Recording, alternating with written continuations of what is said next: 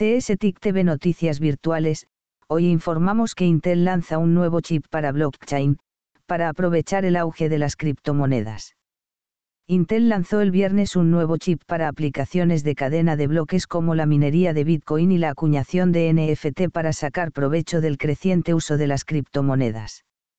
El chip se enviará a finales de este año y los primeros clientes incluyen Block, la empresa dirigida por Jack Dorsey que recientemente cambió su nombre de Square para resaltar su creciente enfoque en la cadena de bloques.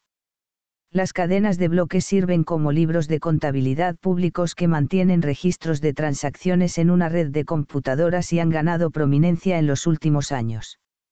Su ascenso también ha provocado un revuelo en torno a palabras como Web3 y NFT que promocionan la descentralización de las tecnologías.